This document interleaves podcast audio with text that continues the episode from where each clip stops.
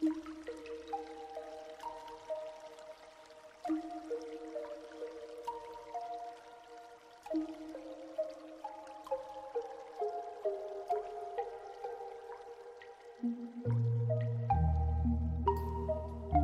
家好，我是主播木须。今天我们所要分享的文字来自于中国人民大学出版社，刘祥平主编，《积极心理学》。感谢你的收听。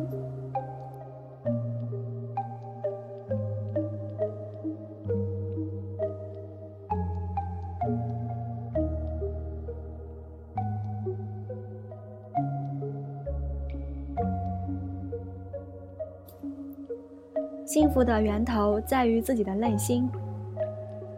如果我们将主观幸福感的定义翻译为最通俗易懂的语言，那就是幸福就是自己觉得幸福。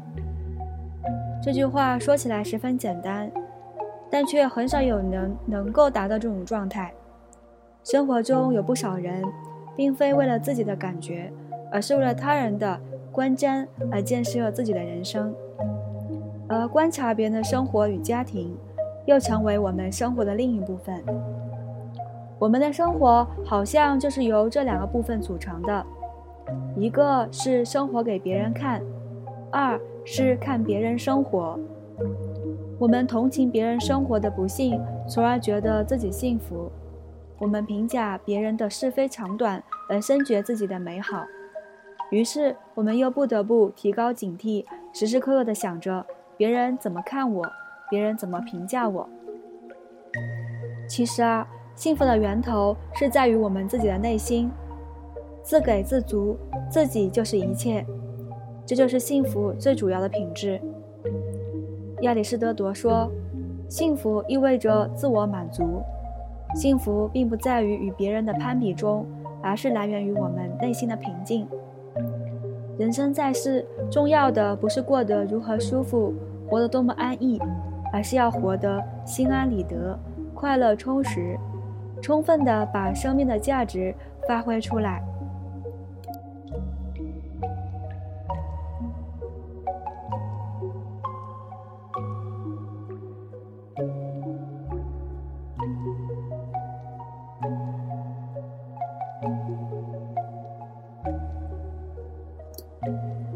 主观幸福感的提升。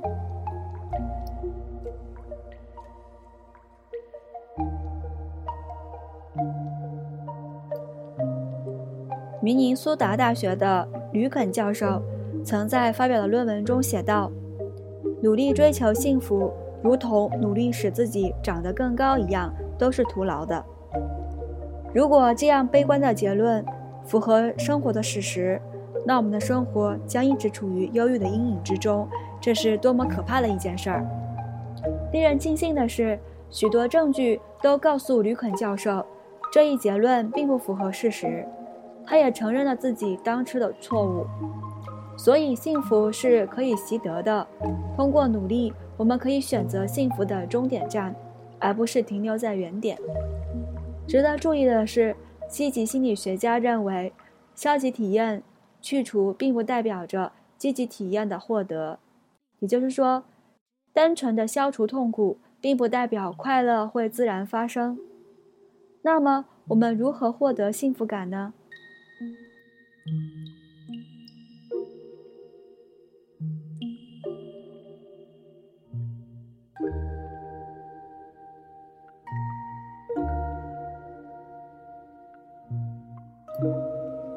第一，积极的改善人际关系。高质量的人际关系跟个人的主观幸福感息息相关。有爱、有家、有朋友，这样的安全感的人生。必然能够带来巨大的力量，足以让你分享喜悦或化解忧伤。那么，我们要如何做，才会对改善人际关系有所注意呢？一方面，我们可以积极增加社会交往，与他人更多的进行信息交流和情感沟通，在沟通的过程中，尽可能的采用积极的方式，如提供信息、面带笑容等。减少消极方式的作用，这样才能够提高交往的有效性。在人际交往过程中，我们也应该培养自己的同理心，增加我们的利他行为。送人玫瑰，手留余香。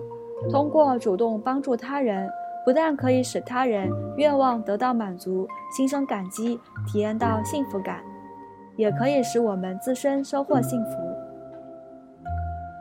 另一方面，培养自己良好的内在品质和品性。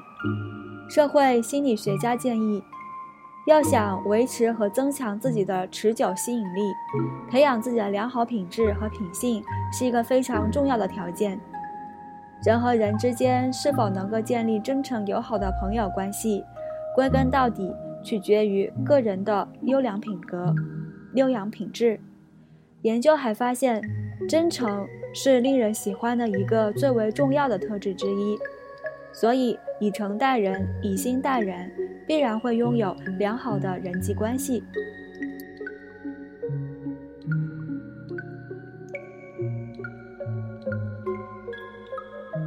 二，悦纳自己，相信自己。一个自卑的人不可能经常体验到快乐和幸福，正好相反，快乐而自信才是每个人持久快乐的重要基础。如果一个人在内心里对自己持否定的态度，认为自己不好，那他即使有金钱和地位，也没有办法得到真正的快乐和幸福。这也就是某些有钱人觉得生活并不幸福的原因之一。相反，如果你肯定自己，相信自己，在任何情况下都不会对自己丧失信心，就根本不会对自己的生活不满意。不管你是家财万贯还是一贫如洗，不管你是位高权重还是普通平凡，不管你是一帆风顺还是困难重重。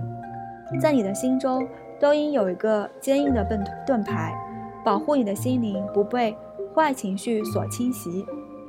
许多历史上的著名人物都经历了大起大落，但他们都能从容应对，这是因为他们对自己充分肯定。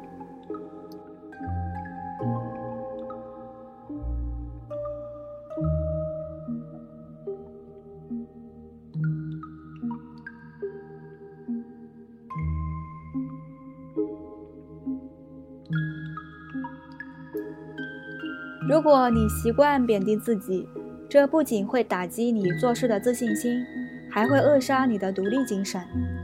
如果你整天萎靡不振、躲躲闪闪，不敢正视生活，不管走到哪里都不敢面对别人的视线，总是觉得自己做的不好，那么你又怎么能够发现和享受生活中的乐趣呢？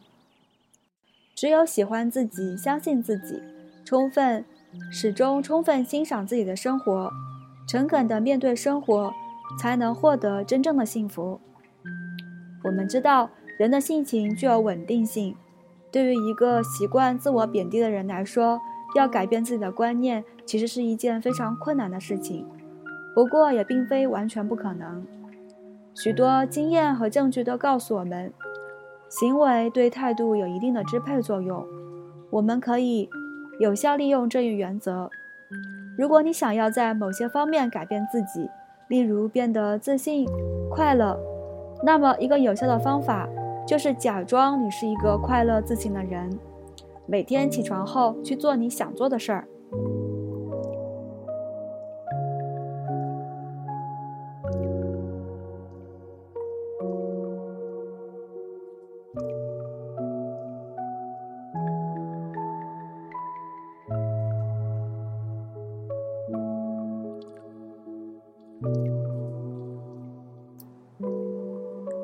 塞里格曼等设计了性格优势和美德分类系统，对人类拥有的性格优势和美德进行了描述和分类。皮特森认为，CSV 包括智慧、勇气、正义、仁爱、节制和升华六大品格，又细分为二十四种性格优势。他们在。互联网上采用随机分配和安慰剂控制的实验设计，比较包括性格优势干预在内的六种干预方法，结果发现，识别并用新的方法使用性格优势的被试，幸福感提高，抑郁下降，且效果持续六个月。心理学家曾做过一个巧妙的实验，他们诱导学生做一个皱眉的表情，叫他们收缩这里的肌肉，拉紧你的眉毛等，然后将电极敷在他们身上。同学、学生们都说感到有点生气。他们用同样的方法诱导同学们做笑的表情，学生们就会报告说感到愉快。同时，他们发现，相对于那些皱眉的学生而言，那些诱导去笑的学生感到更愉快。显然，外在的微笑提升了内部的快乐。我们可能有过这样的经历：当你心情烦躁时，有朋友来打电话。你不得不装出一副很高兴的语气跟朋友聊天，但奇怪的是，当你挂掉电话之后，你的烦躁心情好像就变得没那么严重了。因此，我们可以试着先改变自己的行为，试图用这样的方法去引导以前那个自卑、忧郁的自己，从而改变我们自己对自己的态度。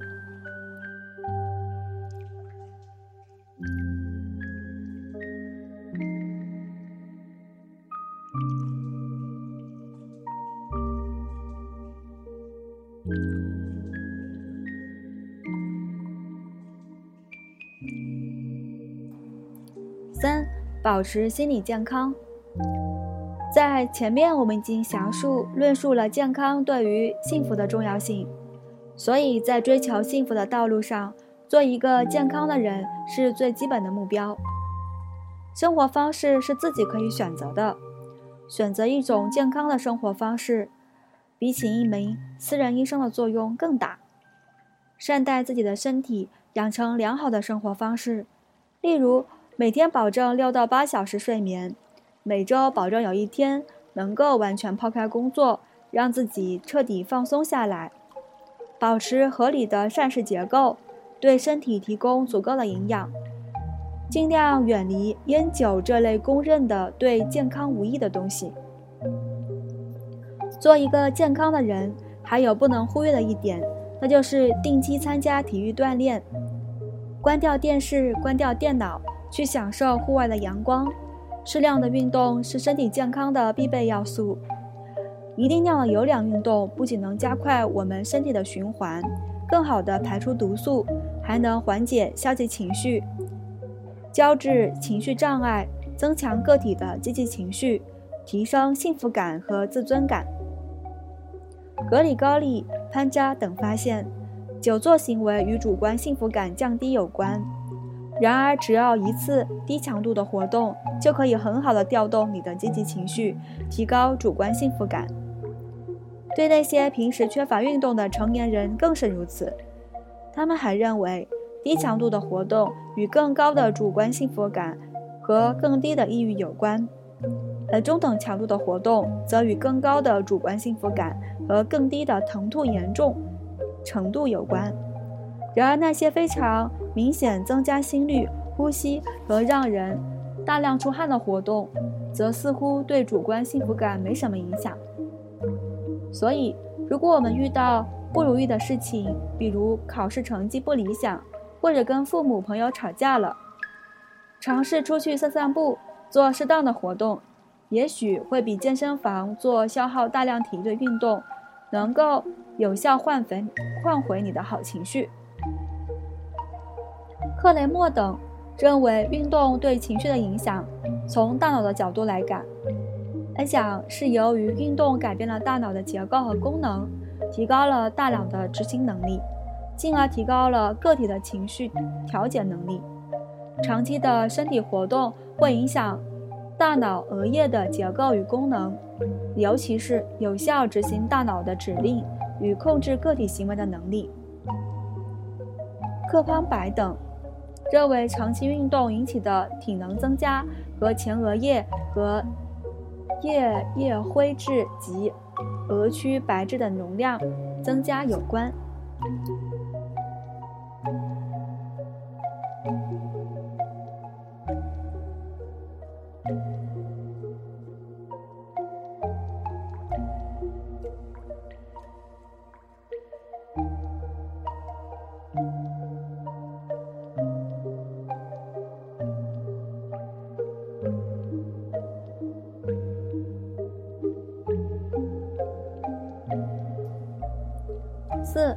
养个人爱好。一个人生活着，有所爱，有所好，才能使自己的生活充满乐趣、生机和美妙的幸福。西方有位作家曾经说过：“不论你爱好什么都可以，但你总得有所爱好。只有你有所爱好，精神才会有所寄托，心灵才能有所附着。”我们身边常常会有这样的人，他们在工作之余便无所事事，要么对着电脑枯坐一整晚，也不知道自己干了些什么；要么就是在麻将桌上消磨空空闲时间。但其实他们自己也觉得打麻将很无趣，于是他们经常诉说生活的苦闷和烦恼，大呼生活无聊又无趣。由此可见。如果心灵毫无寄托，就难免深感寂寞，也无法避免郁闷，幸福感自然也就消失不见了。人生几十年，虽然不算太长，但也并不算太短。一些时间里，我们可以自由支配。最好的情况当然是快乐地迎接每个日子，但要如何去做，那便是将你的心灵寄托在一种事物上。一种工作上，这样你就能获得生命的意义，明白你在这个世界上不是空虚的白走一趟，你的心中便会感到无限的快乐。你的工作可以是你的爱好，不妨在工作之外再增添一项爱好，那生活岂不是要更加愉快？就像社区门口修鞋的老鞋匠，当他工作的时候，伴着那锤钉的叮叮声响。他还能听着自己喜欢的戏曲，有时还能轻轻哼唱两句。尽管他收入菲薄，但那份饱满的精神、愉悦的心态，又何尝不令人羡慕呢？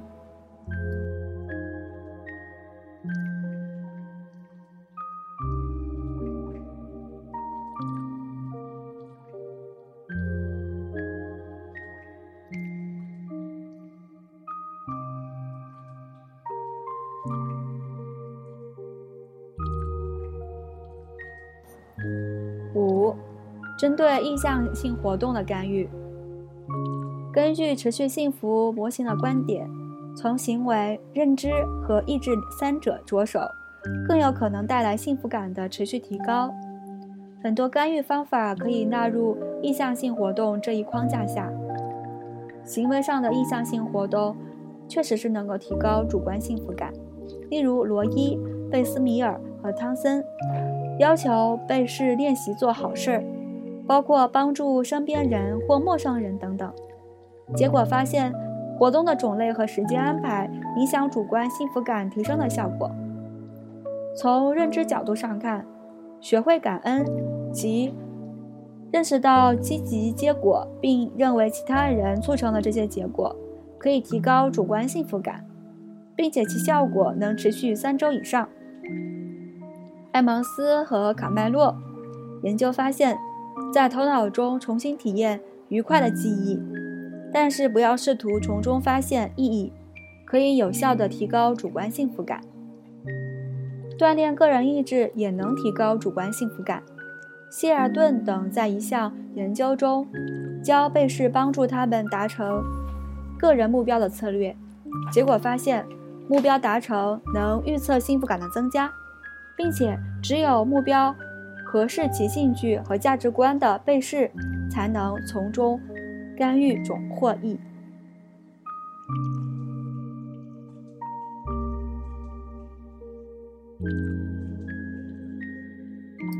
今天分享的文字就到这里啦，感谢你的收听，我是主播木须，让我们期待下期更新吧，拜拜。